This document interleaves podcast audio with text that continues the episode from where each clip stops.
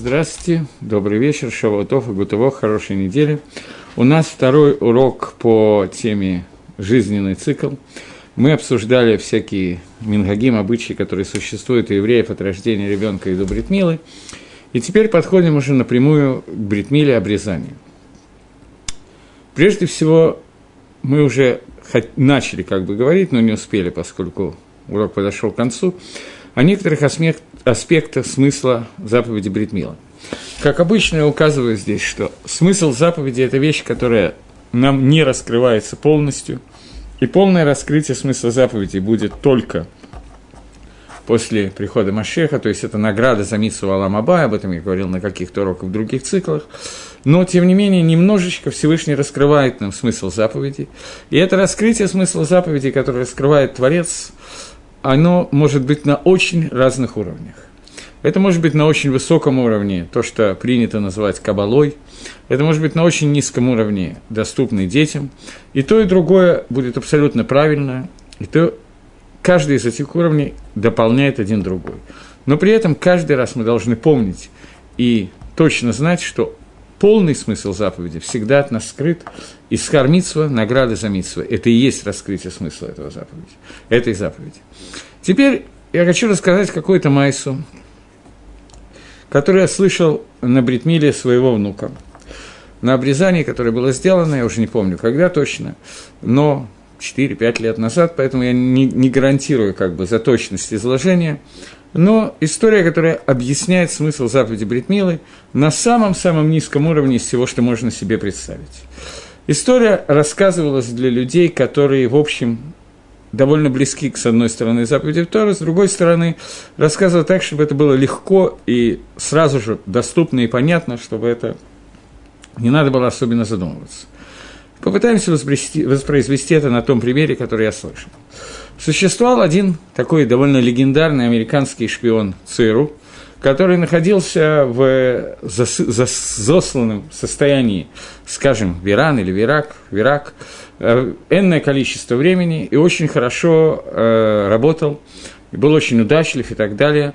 И вот как-то случилось, что во время своей работы он попал в автомобильную аварию и стукнулся головой, у него наступила амнезия, потеря памяти. И через некоторое время ЦРУ вышла с ним на связь, а он ничего не помнит, знает, что он нормальный иракский подданный, и ничего, не в курсе. Поскольку он был очень удачный и полезный работник, они пытались с ним установить связь этим, тем, пятым путем, но никакие способы не помогали. И вот тогда он, что значит не помогали? Он как бы слушал их, но говорил, что не помню, не знаю, ничего не, не в курсе. Тогда кто-то из вышедших с ним на связь сказал, что у тебя есть в одном достаточно скрытом месте на теле небольшая татуировка, которую можно разглядеть только с помощью увеличительного стекла. И в этой татуировке написан такой-то и такой-то номер, который зататуирован любому агенту ЦРУ, вот твой порядковый номер в ЦРУ такой-то и такой-то. Он посмотрел, нашел эту татуировку, увидел, что там действительно этот номер, который без увеличительного стекла увидеть невозможно, и никто об этом знать не мог. Начал пытаться что-то вспомнить, и постепенно пришел к тому, что он вспомнил всю свою жизнь, и память к нему вернулась, и он вновь вышел на работу в ЦРУ. Если мы говорим про работу в ЦРУ, это не самое большое достижение в жизни этого человека, может быть, но когда мы говорим про Амисраэль, то Амисраэль может удалиться от Творца на такое расстояние настолько, что, находясь э, в Галуте, в изгнании, отделенный от Всевышнего вот этим вот многовековым Галутом, Амисраэль может забыть Творца, забыть Муаммада Синай, дарование Торы на горе Синай, забыть выход из Египта, так как евреи неоднократно теряли свою память. Но остается один знак завета, который существует на теле каждого еврея, который может ему напомнить о существовании каких-то других вещей и может являться таким стимулом, который возвращает его ко Всевышнему. Понятно, что это пример, который я привел, он самый примитивный, наверное, из всего, что можно привести, но ешь базамашу, в этом что-то есть. Это объяснение заповеди Бритмила на самом-самом низком уровне. Теперь давайте отвлечемся от этого и попытаемся объяснить заповедь обрезания на значительно более высоком уровне. На уровне, который приводит Мидраш Танхума и Гемора в трактате Надоре. Но до того, как я это сделаю, я хотел поделиться с вами как бы так вот. Этот цикл лекций рассчитан для более широкого круга людей. Э, и поэтому я буду приводить здесь некоторые вещи, которые обычно не приводил в предыдущих циклах, свои какие-то жизненные воспоминания и рассказы. Я сделал шоу в 81-м, 82 году, наверное, начало такой сильной шоу у меня было более или менее. И начиная с 80 примерно третьего года, 84 -го года, я организовывал некоторое количество обрезаний в городе Ленинграде, и в дальнейшем сам стал на каком-то этапе делать обрезание Мойлом, особенно когда приехал здесь, в Иерусалим. Я уже делал обрезание в России, но когда приехал в Иерусалим, я немножко поучился здесь, в больнице Цедек. После этого довольно много обрезаний делали здесь, в Иерусалиме, тогда была очень большая алия. И потом, когда я дважды на год ездил в в Ленинград, в Петербург на работу, там было довольно большое количество бритмил. Я не могу точно определить, сколько их было, не тысячи, но сотни, но при этом мне запомнились всего два обрезания, и я хочу вам рассказать про них, поскольку это немножечко показывает, как происходит то, о чем я говорил на прошлом уроке, когда я сказал, что Ишмаэль заявил перед Всевышним, что Авраам обрезал, э, Бне Исраэль делает обрезание на восьмой день. Мы, Бне Ишмаэль, делаем обрезание в возрасте 13 лет. Ишмаэль обрезался, когда он был взрослым. Он добровольно шел под нож хирурга для того, чтобы выполнить заповедь. И схуд, награда за заповедь Бритмила, у него больше, чем награда за заповедь Бритмила, которая есть у Израиля. На это Всевышний ответил, что Авраам пожертвовал своего единственного сына, готов был не только обрезать маленький кусочек кожи, но готов был принести в жертву Творцу Ицхака, поскольку делается то, что требует от нас Всевышний.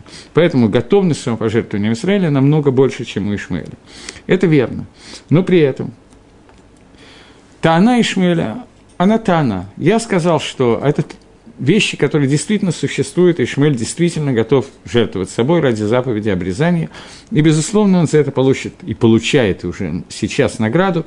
И если у нас будет время, мы немножечко обсудим это. Но я вам в конце прошлого урока сказал, что русские евреи, они ведут себя таким образом, многие из них, что нам сегодня есть чем ответить на Тану Ишмаэля, на требования Ишмаэля, поскольку мы делаем бритмилы не только 13 лет, но иногда и в 50, и в 60, и так далее лет, для того, чтобы служить Творцу, чтобы соединиться с народом. Некоторые из людей делают бритмила просто потому, что так принято, вот мы сделаем, потому что так принято. Некоторые делают, потому что это заповедь Творца, некоторые делают еще на более высоком уровне, делают, некоторые делают по самым глупым причинам, которые можно себе придумать, но Амисраиль возвращается к завету со Всевышним, и обрезание является чуть не единственной заповедью, от которой не отказался Амисраэль, и большая часть народа Израиля находится в завете с Творцом через эту заповедь Бритмила. Понятно, что икор суть Бритмила – это восьмой день, но я сейчас хочу рассказать вам два обрезания, которые мне запомнились, которые не имеют отношения к восьмому дню, делались в самое разнообразное время. Представьте себе такую ситуацию, сколько ситуация достаточно забавная, поэтому я люблю ее рассказывать э, когда мы приехали в Ленинград э, в школу Мигдалер на работу, то я жил на первом этаже на улице Жуковского, и энное количество обрезаний мы делали у нас дома, учеников школы, других евреев, которые захотят обрезать своих детей и так далее. Одно обрезание, которое я вам хочу описать, которое было сделано там. Была дикая жара, поэтому окна, окна были открыты, естественно, задернуты занавески, потому что иначе все видно, и мы делали бритмилы у нас дома. Пришла, первая бритмила была совершенно стандартная, я не помню, кто и что. Вторая бритмила была довольно своеобразная. Если вы представляете, о чем я говорю, то представь, попытайтесь себе просто представить. Приходит такая кавказская еврейка – Кавказские евреи, они видны, то, что они евреи, на большом расстоянии невооруженным глазом. Ярко выраженная кавказская еврейка, которая была замужем за неевреем, развелась. И вот сейчас мальчику исполнилось 7 лет, и она решила, то ли чтобы отомстить ему, то ли по каким-то другим неведанным мне причинам, она решила сделать ребенку обрезание. Мы проверили документы, все замечательно, ребенок еврей. Кладем ребенка на стол, и в это время это наша небрежность была. Обычно мы делаем такую занавесочку, чтобы ребенок ничего не видел, потому что боль это не чувствуется после анестезии, но когда ребенок видит шприц, то его начинает колотить мелкой дрожью, и он начинает, короче говоря, он увидел шприц, и начинает дико орать. Дико орать. Мы на первом этаже, окна открыты. Что он кричит? Он кричит все время одно и то же словосочетание. «Не режьте меня, я русский». И вот это при открытых окнах в 91 году в городе Санкт-Петербурге дикий крик ребенка «Не режьте меня, я русский». Я находился в это время в перчатках, чтобы было стерильно. Я локтями быстро-быстро начал закрывать два окна, которые были у нас в салоне. А мама, надо сказать, что мама кричала значительно громче, чем ребенок, с некоторым кавказским акцентом, режьте ее, его, режьте. Мама орала, вопила, как может вопить кавказская еврейская женщина. Короче говоря, мы успокоили ребенка, спрятали шприц, сказали, что вначале измеряем, что мы будем делать, а только потом будет бритмила. Когда подействовал наркоз, естественно, мы спокойно обрезали, потом сказали, что мы забыли его предупредить, но он уже все было хорошо, поскольку сам процесс бритмила ребенок не чувствует, поскольку главное, чтобы он не видел шприца. Нож, все это не страшно, вот шприц производит впечатление. Это одно обрезание, которое мне запомнилось очень хорошо. Мотивы, из которых было сделано это бритмила, мне неизвестны, как и дальнейшая судьба этого ребенка. Второе, вторая бритмила была еще более запоминающаяся, и я даже сейчас до сих пор не знаю, правильно мы сделали или нет. Мы делали тогда бритмили с моим приятелем, он врач, и делали по очереди. Первую бритмилу я, вторую он, чтобы так вот как бы мицу разделить. Вот. И нам попросили сделать бритмилу, которую в Иерусалиме я бы отказался делать, безусловно. Э, но здесь, в Ленинграде, я считал тогда, что я не имею права отказываться, мы согласились это делать. Э, ребенок был покрыт толстым слоем какой-то экземы, вся кожа, от кончика носа до пяток, полностью он был покрыт, выглядело это очень страшно. И бабушка и мама, ребенок жил с бабушкой и мамой, папа развелся с мамой, когда она была беременна, ребенка не видел. Бабушка и мама решили, им кто-то рассказал, Правильно он сделал или нет, я понятия не имею. Но им кто-то рассказал, что если сделать бритмилу, обрезание, то ребенок выздоровеет от экземы. Почему? Я не могу ответить на такие сложные вопросы. И вот мы приехали делать эту бритмилу. Дальше все было совершенно шокирующее состояние. Во-первых, дома живут мама, бабушка и собака – собака немножко кавказская овчарка, величиной примерно с меня, у которой были совершенно явно другие планы. Что она имела против Бритмилы, я не знаю, но она явно не хотела, чтобы мы подошли к коляске с ребенком, и сообщала об этом достаточно... Так что не было сомнений в ее намерениях. Наконец, маме с бабушкой с некоторым трудом удалось запереть собаку вместе с собой в кухне, и мы смогли подойти к ребенку. Вот, мы были уже к этому моменту настолько напуганы собакой и так далее, что до этого мы как-то не посмотрели по сторонам. Вот, наконец, мы распеленали ребенка, увидели эту экзему, и живого места на ребенке нет. Выглядит очень страшно. Вся квартира, она покрыта толстым слоем собачьей шерсти. Я думаю, что от нее и была у ребенка экзема, но это не факт. Собака линяла, как я не знаю кто. И вот, наконец, значит, мы все приготовили, собираемся делать бритмила. В это время это была очередь моего приятеля Зеева сделать бритмила. Он говорит, Лезер, а как здесь говорить броху? Тогда у меня было время, мы посмотрели по сторонам. Живут мама с бабушкой, поэтому я не знаю, зачем им это надо было. Но одна картина вся сплошь завешена иконами, другая вся сплошь завешена картинками голых женщин.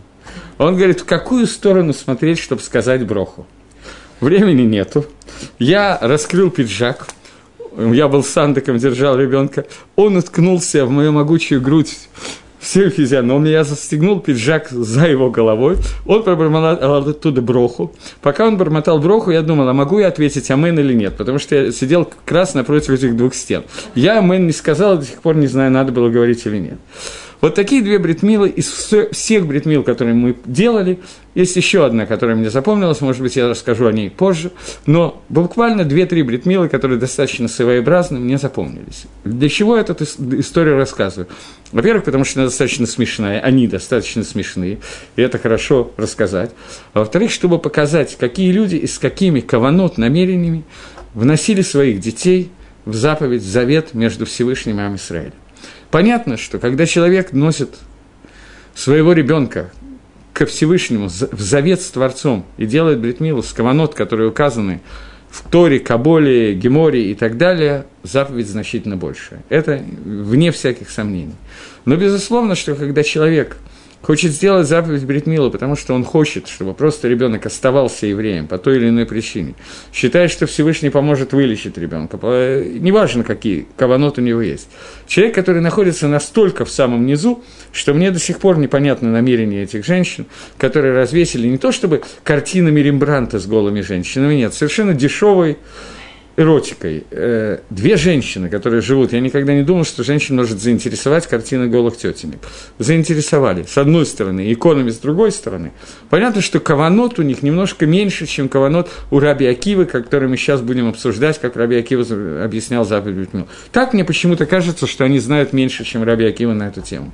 И тем не менее, когда они выполняют эту миссию и вносят ребенка в заповедь, никто из нас даже примерно не понимает, что происходит в верхних мирах, и не исключено, что Мицедейну с моей стороны, со стороны моего приятеля Зеева, когда мы делали эти заповеди, мы выполнили больше заповедей в этих двух случаях, чем выполняли заповедь, когда кто-то из традиционно верующих евреев, которых все, во все поколения делали бритмилу, без всякого нисайон, без, понятно, делал бритмилу, потому что так положено, соблюдая все заповеди Торы и так далее.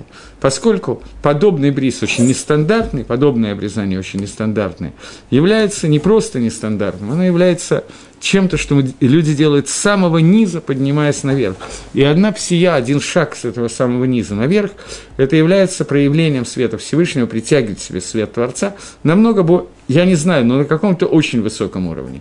Только не подумайте, что я призываю нас всех упасть пониже, чтобы там было побольше потом света. Это я не имел в виду. Окей.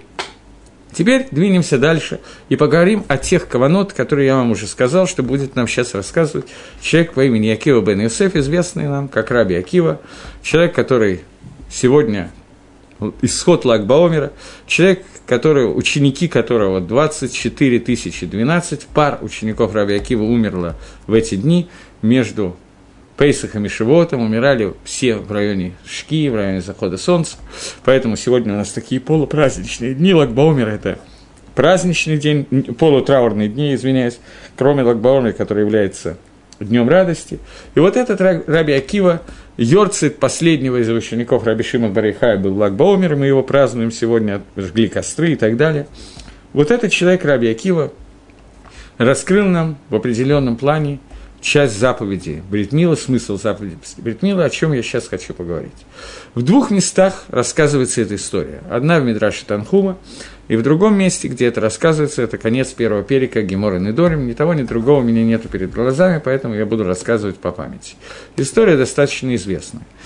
Гемора говорит о том, что когда Раби Акива был арестован в конце своей жизни, в возрасте 120 дней в день своего рождения он был казнен, как, наверное, известно, его крюками разрывали на части.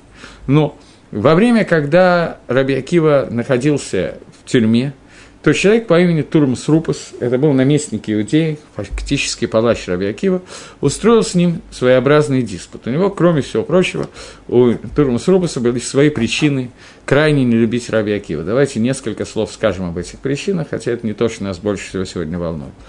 Турмус Рупус до этого довольно часто устраивал философские споры с Раби Акивой, и каждый раз Раби Акива, это был совершенно незаурядный человек, незаурядного ума, незаурядных знаний и так далее, выходил, легко выходил победителем в этом споре, и Тормас Ропусу не удавалось никак публично победить Раби Акиву, и он из-за этого чувствовал комплекс неполноценности. И вот он, как обычно в таких случаях случается, поделился этим со своей женой. Его жена сказала, что ты ведешь неправильную политику.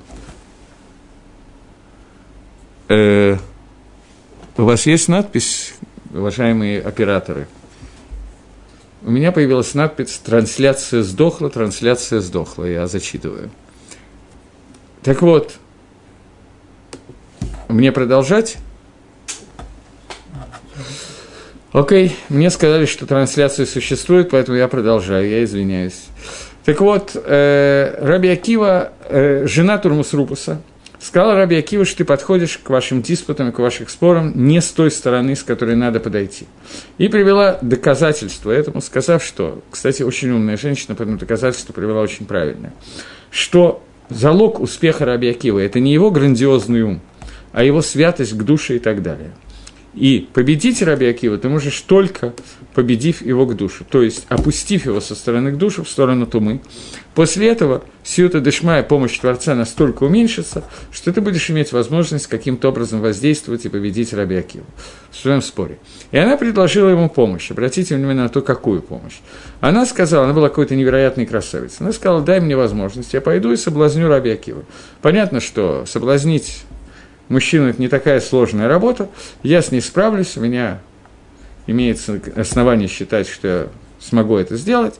И вот после того, как я это сделаю, то после этого ты спокойно сможешь, его к душу упадет настолько, что ты сможешь спокойно его победить. Трунус Рупусу идея понравилась, свара и логика его жены оказали, ему показались правильным, что, надо сказать, так оно и было. И он послал свою жену соблазнять Раби Акива. Она попыталась это сделать, но не преуспела. И Раби Акива повел себя так, повел себя в разговоре с ней, что заинтриговал ее, и она решила понять, что известно Раби Акиве из того, что она не знает, в чем состоит его тайна и так далее, и занялась изучением Торы на том уровне, на котором женщина могла заниматься, не еврейская. Но окончилось это изучение Торы довольно своеобразно. Она развелась с Тормус Рупусом, сделала гиюр, и в результате Раби Акива на ней женится, то есть у нее таки да удалось соблазнить Раби Акива только через какое-то довольно длительное время, путем обычной свадьбы, и тем, что она стала женой Раби Акива. И Тормус Рупус был по этому поводу вдвойне расстроен. Теперь у него появилось два основания. Первое – это то, что Раби Акива побеждал его в публичных диспутах. И второе – это обычное человеческое состояние как бы комплекса по поводу того, что его жена ушла к Раби Акиву. И он пытался каким-то образом в результате победить Раби Акиву тем или иным способом. Раби Акива был арестован, и накануне фактически его смерти, когда он находился в тюрьме, Турмус Рубас предлагает ему очередной диспут, и на этом диспуте задает один из вопросов, на который сказано в Талмуде, в Бендраше Танхум более четко сказано, что Раби Акива было трудно ответить на этот вопрос. И, естественно, трудность заключалась не в том, что Раби Акива не знал ответа на этот вопрос, а в том, что уважаемый Турмус Рупус, или неуважаемый, наоборот, Турмус Рупус, не мог понять ответа на этот вопрос. Бывает так, что учитель знает ответ на этот вопрос, но ему довольно сложно объяснить это ученику. На самом простом примере достаточно сложно ученику второго класса, который, который сейчас учит таблицу умножения, объяснить, как правильно решать интегральное уравнение второй степени. По ряду причин это трудно сделать, не потому что учитель этого не знает, он может случайно и знать это, но потому что ребенок не имеет килим этого понять. Турмус Рубус не имел возможности понять такие вещи, и Раби Акива, тем не менее, справился и объяснил этому. Но давайте вернемся к вопросу, который задал Турмус Рубус, и поймем, что имелось в виду. Турмус Рубус, один из вопросов, который он задал, звучал так. Что более важное и более красивое, и более, является более основным и кори в деяниях рук Творца? Деяние самого Творца или то, что делает человек в Нижнем мире? И Раби Акива затруднялся ответить на этот вопрос, понимая, что Турмус Рупус намекает на Бритмилу. Переведем вопрос Турмус Рупуса на человеческий язык. Вопрос заключается в том, что если Всевышний хочет, чтобы ребенок в народе Израиля, восьмидневный мальчик или 50-летний мальчик, не имеет никакого значения, сделал, вошел в завет и сделал заповедь Бритмилу, то почему он с самого начала не рождается обрезанным? Что, казалось бы, так трудно взять и сделать, чтобы ребенок родился обрезанным? Дери Гагав. Адам решен просто заодно. Адам решен был создан обрезанным. Иаков родился обрезанным, Маше родился обрезанным, Юсеф родился обрезанным. Есть еще какие-то вещи, которые Мидрашим указывают, что а, в народе Израиля рождали, были люди, которые рождались обрезанными. В моей практике у меня был один клиент, который пришел делать бритмилу, снял штаны и выяснил, что обрезать нечего, он родился обрезанным. Больше такого не было, ничего особенного в этом человеке не было, человек, который человек, но ничего, ничем особенным к душе, как Иаков или Юсеф или Маше, он не отличался. Может быть, отличался потенциально, но это не бросалось в глаза, скажем так.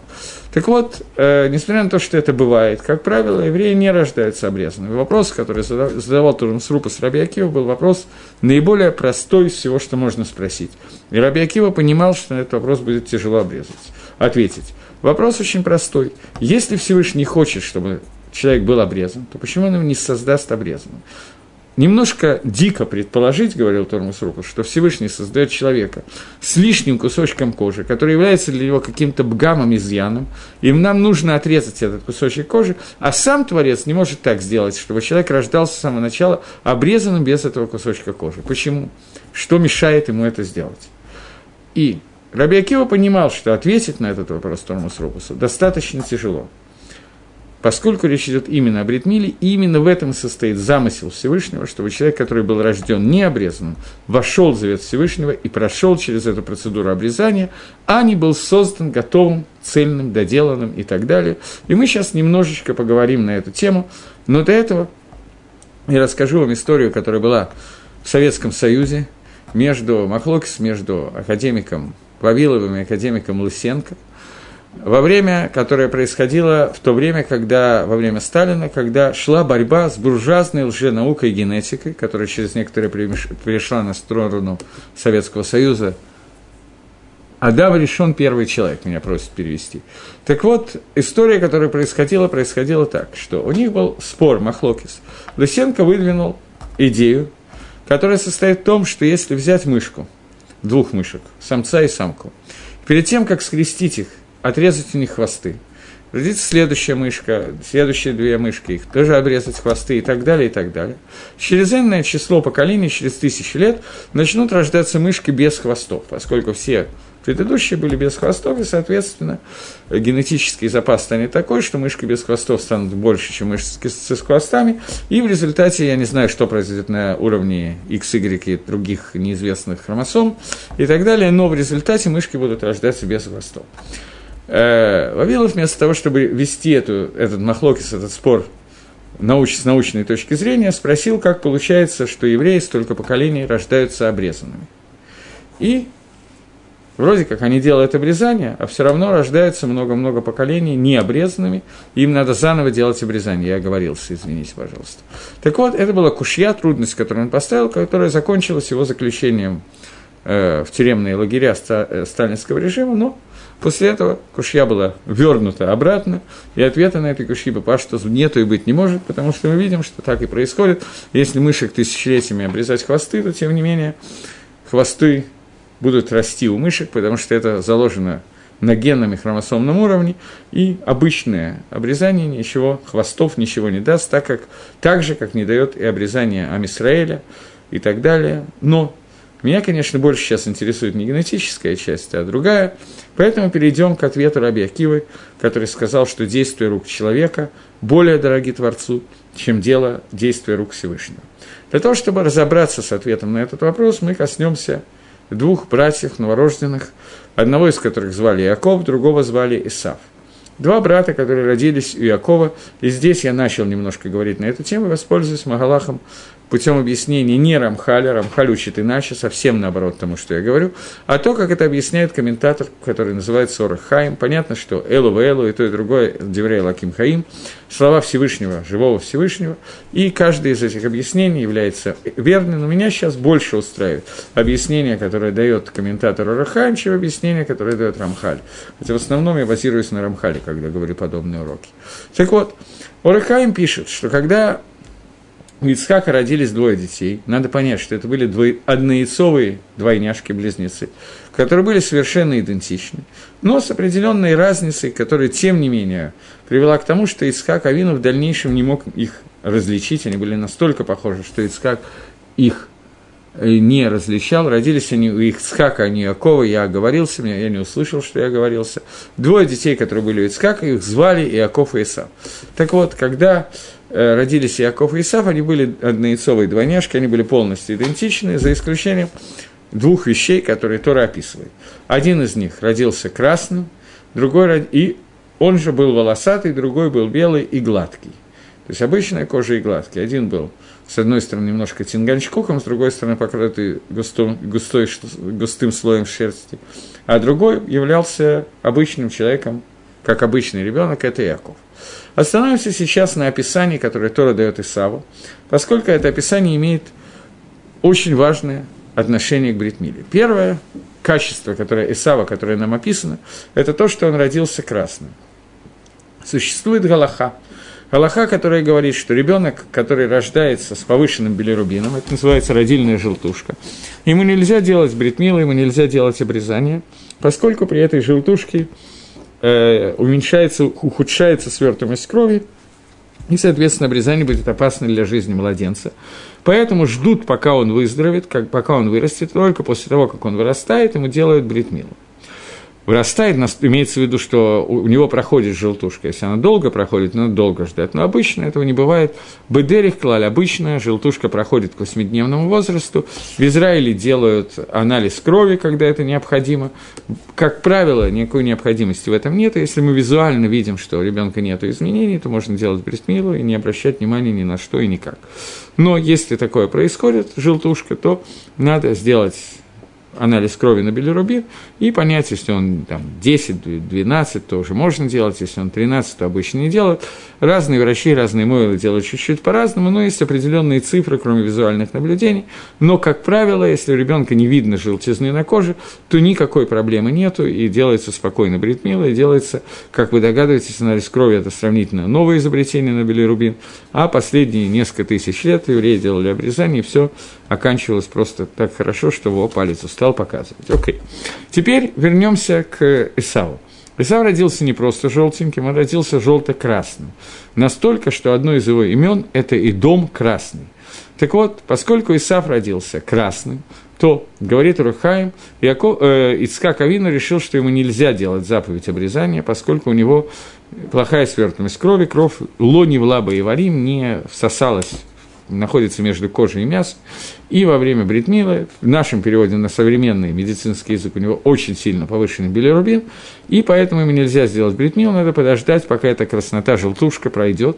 И Ицхак Авину ждал и ждал до взрослого возраста, поскольку это была не желтушка, и она не проходила до тех пор, пока Исав сам не отказался сделать заповедь Бритмила. Это первая причина, по которой его назвали Эдом.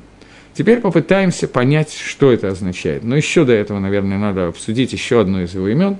Займет еще несколько минут. Второе имя Исава – это одно имя Дом, и второе от слова того, что он родился волосатым, слово «волосы» на иврите «сар», его назвали «сеир». «Сеир» на иврите означает «волосатый». Э, в принципе, оно означает также слово «козел» на иврите, но «сеир», которым назван Исав – он назван из-за волос, которыми он был покрыт, поэтому он назван волосатый, так его, одно из его кличек, я не знаю, как это назвать, кинуим. Так вот, Исав родился волосатый. Что означает эта волосатость? Волосатость Исава, это Митраж говорит, что у него был закан, у него была борода. Не имеется в виду, что он как настоящий козел покрыт густой шерстью, которую можно было снять и шить из нее дубленку и так далее. Это понятно, что не это имеется в виду. И для того, чтобы понять, что имеется в виду, это немножко скромная тема, но тем не менее я считаю необходимым осветить этот момент, что существует понятие, которое называется бар -митсва. Что такое бар для мальчика и бат для девочки, мы об этом будем говорить позднее.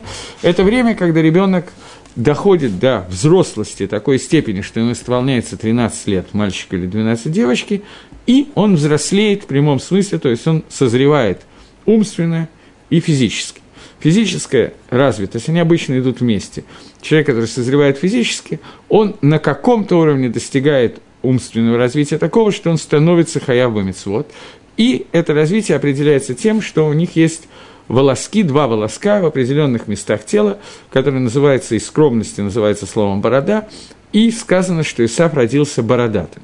Теперь попытаемся понять, что это означает. Ребенок, который рождается, рождается ребенком. Он должен пройти путь взросления, обучения, самообучения, взросления и превратиться в человека, который называется взрослый человек, мивугар, гадоль. Для того, чтобы выйти на этот уровень, должно пройти некоторое количество времени. И тогда он постепенно, совершенствуя себя и взрослея, становится полноценным человеком. Исав – был рожден таким, что он с самого начала был взрослым, и ему не надо было взрослеть и себя совершенствовать. Об этом говорит этот мидраж, который говорит, что он родился волосатым.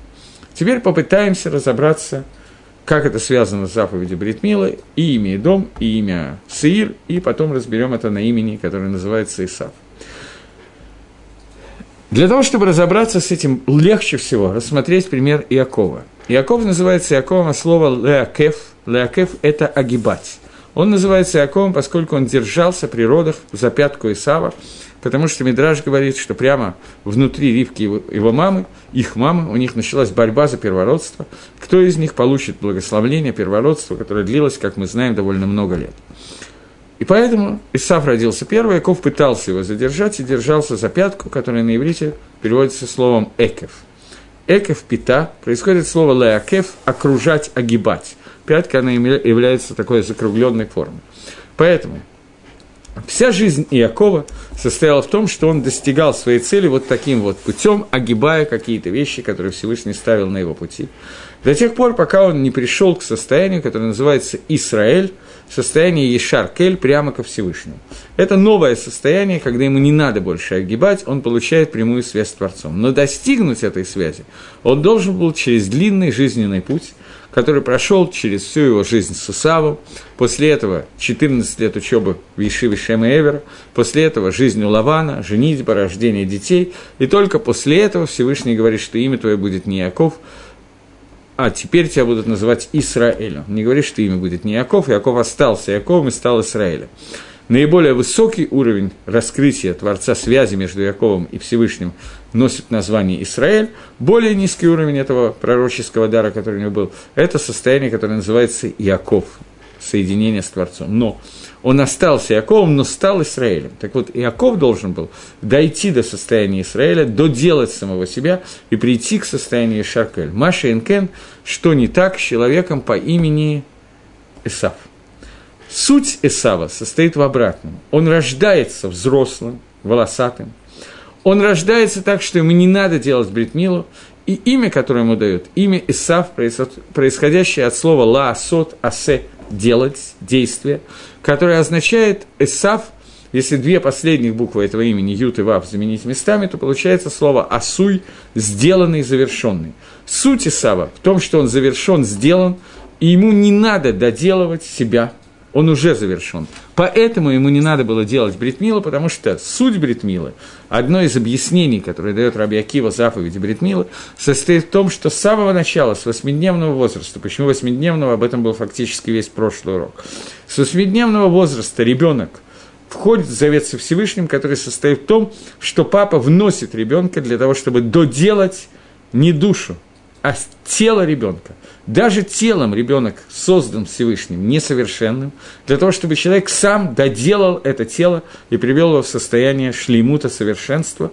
И это один из смыслов заповеди Творца Бритмила, который понимал Раби Акива, что будет трудно понять человеку по имени Турмус Рупус.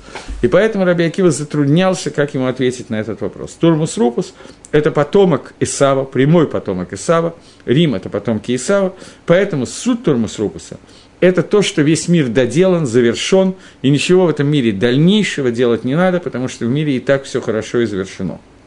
И это суть Рима, государство, которое называется Рим, и суть человека, которого зовут Исав, и это то, что называется Асуй, сделанный, завершенный, и это рождение Исава, и та причина, по которой Исаву не было сделано Бритмила. Так объяснил нам Раби Акива смысл заповедь Бритмила, объяснял на Тормус Рупусу. Я не убежден, что Тормус Рупус понял это, но мы с вами можем это прочитать в Мидраше Танхума и в Геморе Нидоре. И для нас с вами есть заповедь Лимуторы, понять смысл этой заповеди Бритмила. И это то, что Гемора раскрывает нам в смысле этой заповеди. Показать, что мы входим в эту заповедь, и входя в эту заповедь, мы изначально доделываем ребенка. Теперь немножко должно быть понятнее то, что я говорил на прошлом уроке. Для того, чтобы ребенка внести бритмилу, Тора установила время – 8 дней. На восьмой день мы делаем бритмилу.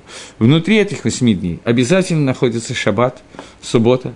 И к душе святость этого субботнего дня – это то, что поднимает нашу душу до такое состояние, что оно может поднять тело до состояния, когда тело делает вот эту вот заповедь, а именно брит, завет между нами и Творцом.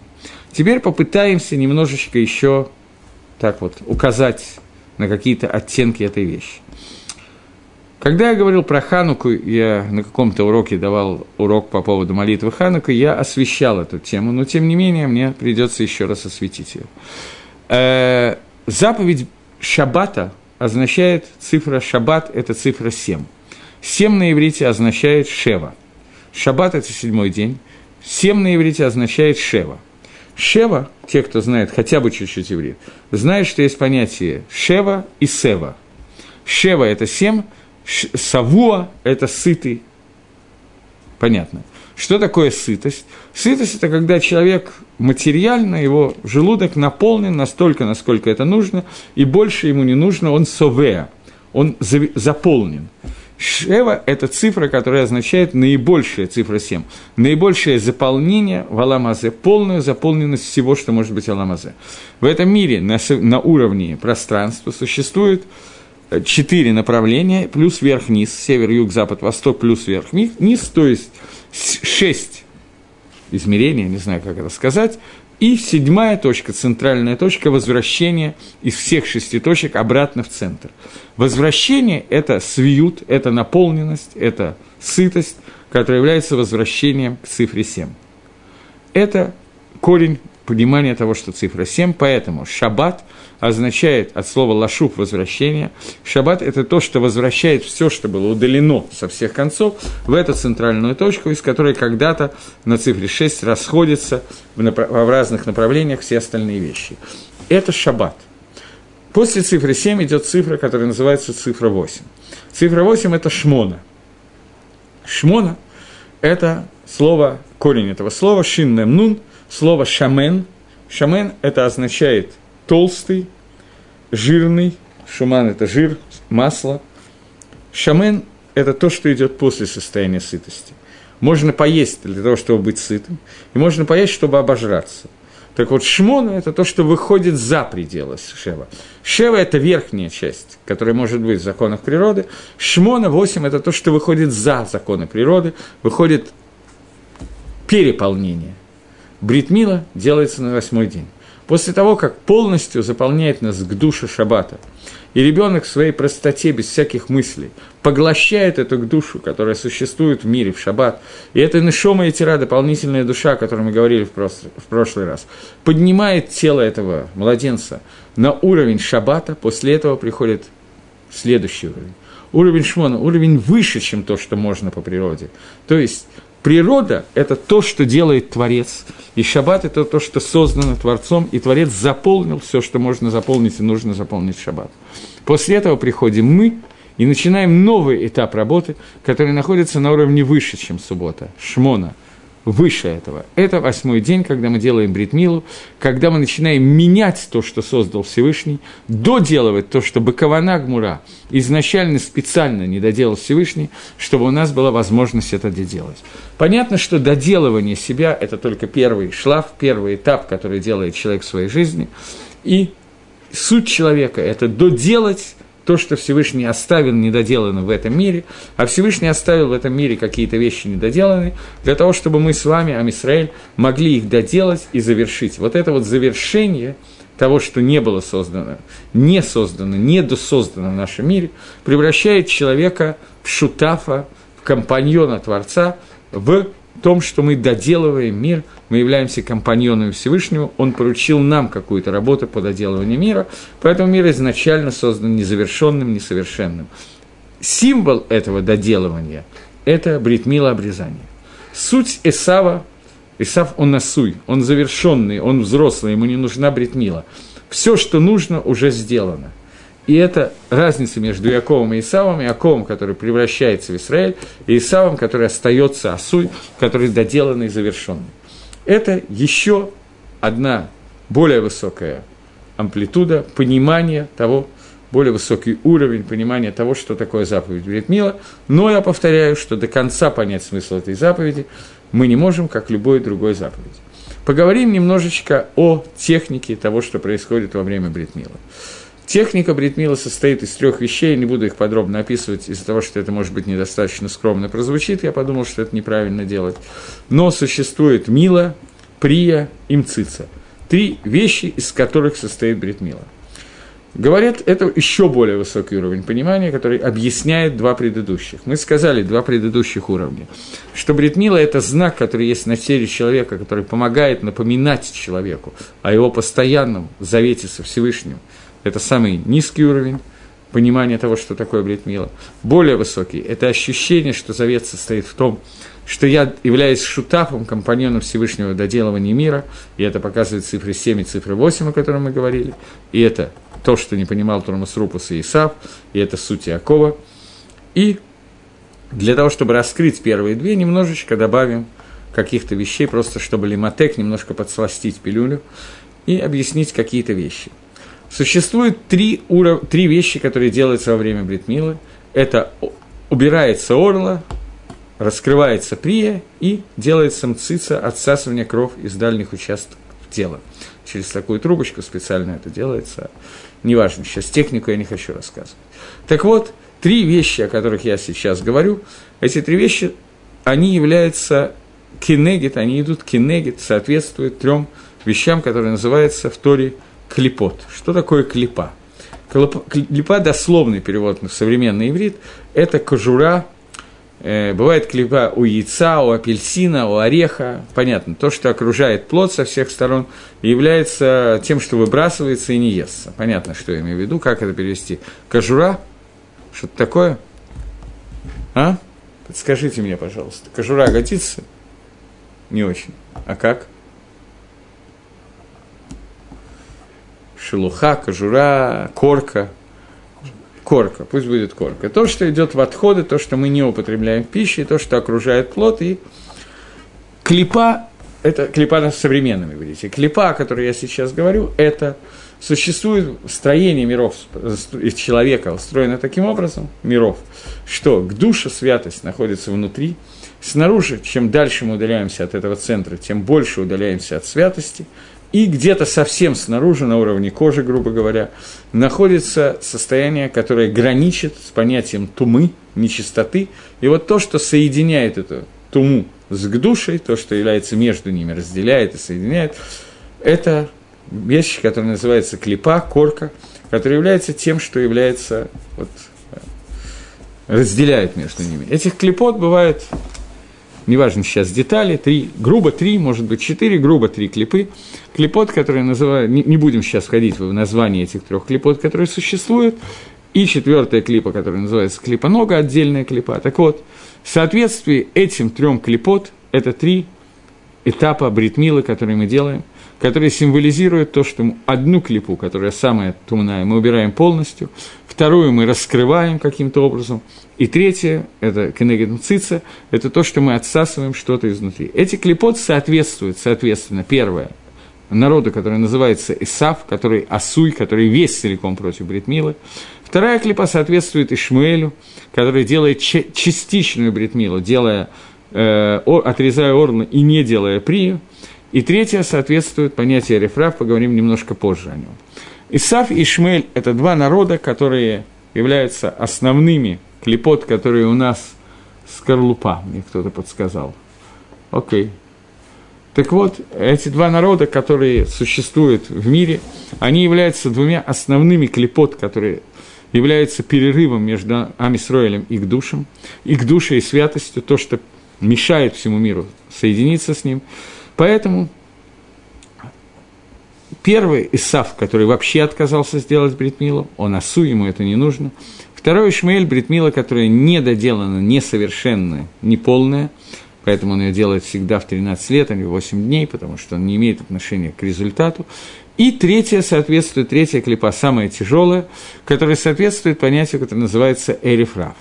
Эрифраф – это та клипа, которая находится, не является кожурой вокруг плода, а которая то, то, что надо выкинуть, что находится внутри самого, плода. Внутри Амисраэль, внутри народа Израиля существуют те минусы, которые более сильные, чем минусы Исава и Ишмаэля, и это надо высосать, вот эту кровь из дальних участков. Вот эти три этапа Бритмилы на каббалистическом плане – это отделение этого ребенка, который вносится в завет с Амис, Амисраэля со Всевышним, это то, что каким-то образом помогает ребенку идти, уйти от этих трех клипот. Если этого не сделано, то эти три клипы будут присутствовать, и все его мецвод будут неполноценны, нецельны и так далее, и так далее, в том числе изучение Тора. Пока я это говорил, я вспомнил сейчас один шут, э, книжка, которая называется «Вопросы и ответы по Халахе», написанная человеком по имени Раби Акивейгера. Раби Акивейгеру был задан такой вопрос. Была семья, муж, жена, ребенок. Пока жена была беременна, муж умер. И ребенок рождается сиротой без папы. И возник вопрос, э, дедушка папин, Кинере, папин или мамин, я не знаю, папа, хотел, чтобы ему дали сандекоис. Сандекоис – это такая митсва, которая состоит в том, что самое, может быть, важное во время бритмилы, этот сандек – это тот человек, который держит ребенок, ребенка на коленях и помогает Мойлу сделать вот это вот действие, которое называется бритмила. Так вот, дедушка хотел, чтобы ему дали, дали сандекоис, это очень такая важная вещь, очень почетная, и принято давать очень большому раву, дедушке тоже принято давать. И вот он спросил Раби Акивегера, есть ли у него схуд к Дима, есть ли у него право первого выбора для того, чтобы первой руки, чтобы он был, именно он был сандеком или нет. И Раби Акивегер написал на эту тему Чу, в ответ на этот вопрос, где он написал, в частности, среди прочего, что э, Исав – это ведь животная душа. Э, Исав прежде всего был человеком. Когда вы говорите о символизировании каких-то вещей, то у Исава действительно не было божественной души, его душа была животная. Является ли Исав для нас, внутри нас, то, что называется Исав внутри нас животной душой, возможно. Это зависит от терминологии и так далее. Я немножко затрагиваю другую тему. Ну да, какой-то терминологии да. Так вот, э, когда мы говорим про... Э, сейчас, секунду, дайте мне вернуться, о чем я говорил. Э, э.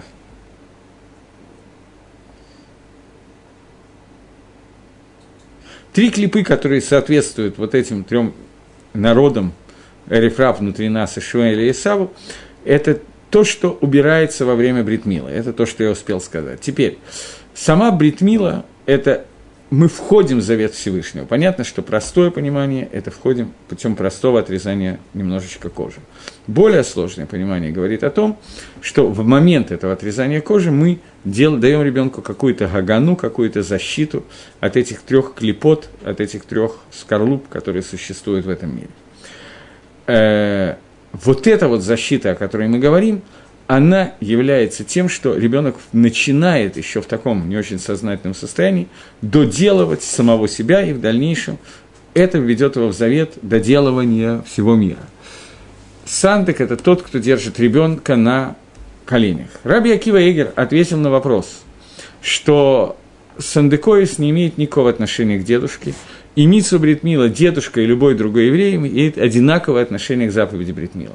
Митсу лежит на отце ребенка, если отца нету, то не на маме и не на дедушке, а на Бейздине, который есть в этом городе, то есть на всем народе Израиля, одинаково лежит Митсу обрезать ребенка, поэтому с этой точки зрения любой человек в народе Израиля имеет одинаковое право на Сандекоис, и у дедушки нет никакого права перебить кого-то другого. Но есть другой посук Тори, который говорит о том, что вы должны обучать Тори своих сыновей сыновей своих сыновей. То есть есть отдельная заповедь, что мы должны обучать Торе своих детей и своих внуков. А поскольку без заповеди Бритмила ребенок не может, не в состоянии воспринимать полностью слова Торы, то поэтому для того, чтобы подготовить ребенка к заповеди изучения Торы, Поэтому на дед, а эта заповедь лежит на дедушке, особенно если нету папы, то поэтому у дедушки есть право первой руки на сандекоис, как вещь, которая подготавливает ребенка к принятию слов святости. Потому что до этого клепот, который окружает этого ребенка, такие, что они не дают полностью словам Торы войти внутрь него. Понятно, что полностью все равно Тора как-то войдет насколько-то, но тем не менее в этой Торе будет гам, изъян, и ребенок не может не в состоянии правильно и полностью учить Тору. Поэтому заповедь на дедушке быть сантаком, потому что у него есть заповедь учить Тора, а без бритмила этого невозможно делать. Это еще одно немножечко такое объяснение заповеди бритмила. Я думаю, что нужно сказать еще одну вещь, поскольку я уже коснулся ее на этом уроке, относительно Бритмила Ишмаэля, который сделал в 13-летнем возрасте. Есть гим, э, Зохар – который говорит, что когда некий человек по имени Рабихи, я не знаю, кто это такой, потому что Рабихия, который упомянут в Талмуде, он не мог быть упомянут в Зохаре, это Амора из, из последних Амараев, ученик Рэби, а нет, это из первых, из первых Амараев ученик Рэби, но бы что Зога была э, завершена до этого времени, Раби Шимон Барьяхай, который сегодня завершил написание книги Зогар, поэтому, скорее всего, это кто-то другой. Но э, в Зогаре написано, что Рабихия, когда дошел до места Хумаша, где написано, что Ишмель сделал себе бритмила в 13 лет, он плакал по этому поводу. И говорил, да, но ой лану миомазе, ой, ой нам от этого дня. Почему? Потому что в награду за эту миссу, за то, что 13 лет Ишмаэль сделал Бритмилу, на 13 веков Элицесройль будет отдана мусульманам, Бне Ишмаэль, как награда за эту заповедь. Эти 13 веков, это примерно, кончается примерно сейчас. Очень трудно сказать, в конце 1600-х годах, годов Мухаммед, э, в середине, Мухаммед как бы раскрылся как пророк, мы его называем лжепророком, и дальнейшее развитие, в какое время вот мусульманство было развито настолько, что они стали, в общем, хозяевами Верицесроя, очень трудно дать точную дату этого, но примерно сейчас кончается, уже, может быть, кончились, может, кончается, эти 13 веков, и мы видим, что все это время Эрцисроль находилась во владении Ишмаэля, и по этому поводу переживал и плакал Рабихе. Несмотря на то, что Бритмила Ишмаэля несовершенна, тем не менее, она является Бритмилой, и по многим мнениям есть митсва обрезать арабов у нас тоже. То есть, если сегодня араб попросит еврея сделать обрезание, то это Махлоки с Рамбом и Роши, есть очень длинное объяснение Шагасарьи на эту тему. Но по некоторым мнениям решениям, у нас сегодня есть заповедь обрезать арабов, и, выполняя, обрезая арабов, выполняем в принципе заповедь истории. Не более, не менее. Довольно интересная вещь. Поэтому не все так считают, я еще раз говорю, что это спор между Рамбом и Рош, но митсва такая есть. Так вот, так вот, вернемся к этой бритмиле, которую сделал Ишмаэль, несмотря на несовершенство этой заповеди, несовершенство выполнения технически и со всеми каванот и так далее этой вещи, тем не менее, Ишмаэль сделал бритмилу из-за того, что это заповедовал Творец. И уровень этой бритмилы такой, что он влечет за собой огромную награду для Ишмаэля в этом мире. И не знаю, что будет в будущем мире, это отдельный разговор. Окей, теперь что нам осталось такое важное добавить относительно заповеди Бритмила? Э, я не успел коснуться, у меня остается пару минут, поэтому я, вероятно, уже не успеваю коснуться этой вещи. Мы сказали, что во время Бритмилы еврейский мальчик получает имя, это имя меняет сущность, это имя есть то, через что он контактирует со Всевышним, с высшими, с высшими мирами и так далее. Поэтому имя это дается во время заповеди обрезания. Порядок давания этого имени, он делается на кос брохи, на кос с вином, и читается определенный нусах, э, порядок молитв, и порядок этих молитв, наверное, нам имеет смысл разобрать с вами, и сделаем мы это уже на следующем уроке. Только до этого я еще хочу сказать такую вещь, что когда ребенку делает бритмилу, то первые две брахи, первые два благословления говорит Мойл и папа ребенка. Мойл и папа ребенка говорят два, две разных брахи, и нам надо будет увидеть, есть спор между ашкенадским и сефардским еврейством на эту тему. Э, по мнению Сфардим, Бейт Йосифа Шульханоруха, э, зависит от того, кто делает обрезание. Если обрезание делает сам папа, то он говорит, благословен ты Всевышний, который светил над своими заповедями, и заповедовал мне обрезать ребенка. Ламуля дебен. Если же это делает э, другой человек, Мойл, то он говорит аль-гамила, броху на бритмилу. По мнению Рамо, Роша Ашкиназим, то в любом случае говорится броха аль-гамила, а не ламуль, и так у нас, принципе, принято, и так мы делаем в ашкенадских общинах. Если это делает не папа, а любой другой мойл, то всегда браха одна, и тоже говорится браха алямила. В Хуцларец, за границей, не принято говорить одну из брахот, которую мы говорим в Эрицесроль. В Эрицесроль после этой брахи, которая звучит Борухата Ашема Лакейну Молагала, благословен Всевышний, который светил нас своими заповедями, и заповедовал нам Аль-Гамила, и заповедовал нам О Миле, после этого Мойл говорит еще одну броху Шихияну – это делается в Эрицесрой. В Хусларец принято не говорить брох шхияна на бритмилу из-за того, что когда мы делаем бритмилу, то ребенок страдает, и на страдание мы не хотим сказать броху шейхияну, которая звучит благословен ты Всевышний, царь Вселенной, который дал, дал нам дожить, досуществовать, дотянуть, я не знаю, как лучше перевести, до этого времени. Это браха на те митцвот, который случается редко, митцвот, связанный с каким-то временем, и эту броху, по идее, надо было бы говорить, но мнение Рабоним в Хуцларец, за границей, так Мингак обычно, что это броха за границей не говорят, в Элицесроль говорят, из-за страданий ребенка в, за границей убрали эту браху. После этого папа говорит еще одну браху, и с нее мы начнем, наверное, наш следующий урок. Так что спасибо за внимание, до новых встреч, всего доброго.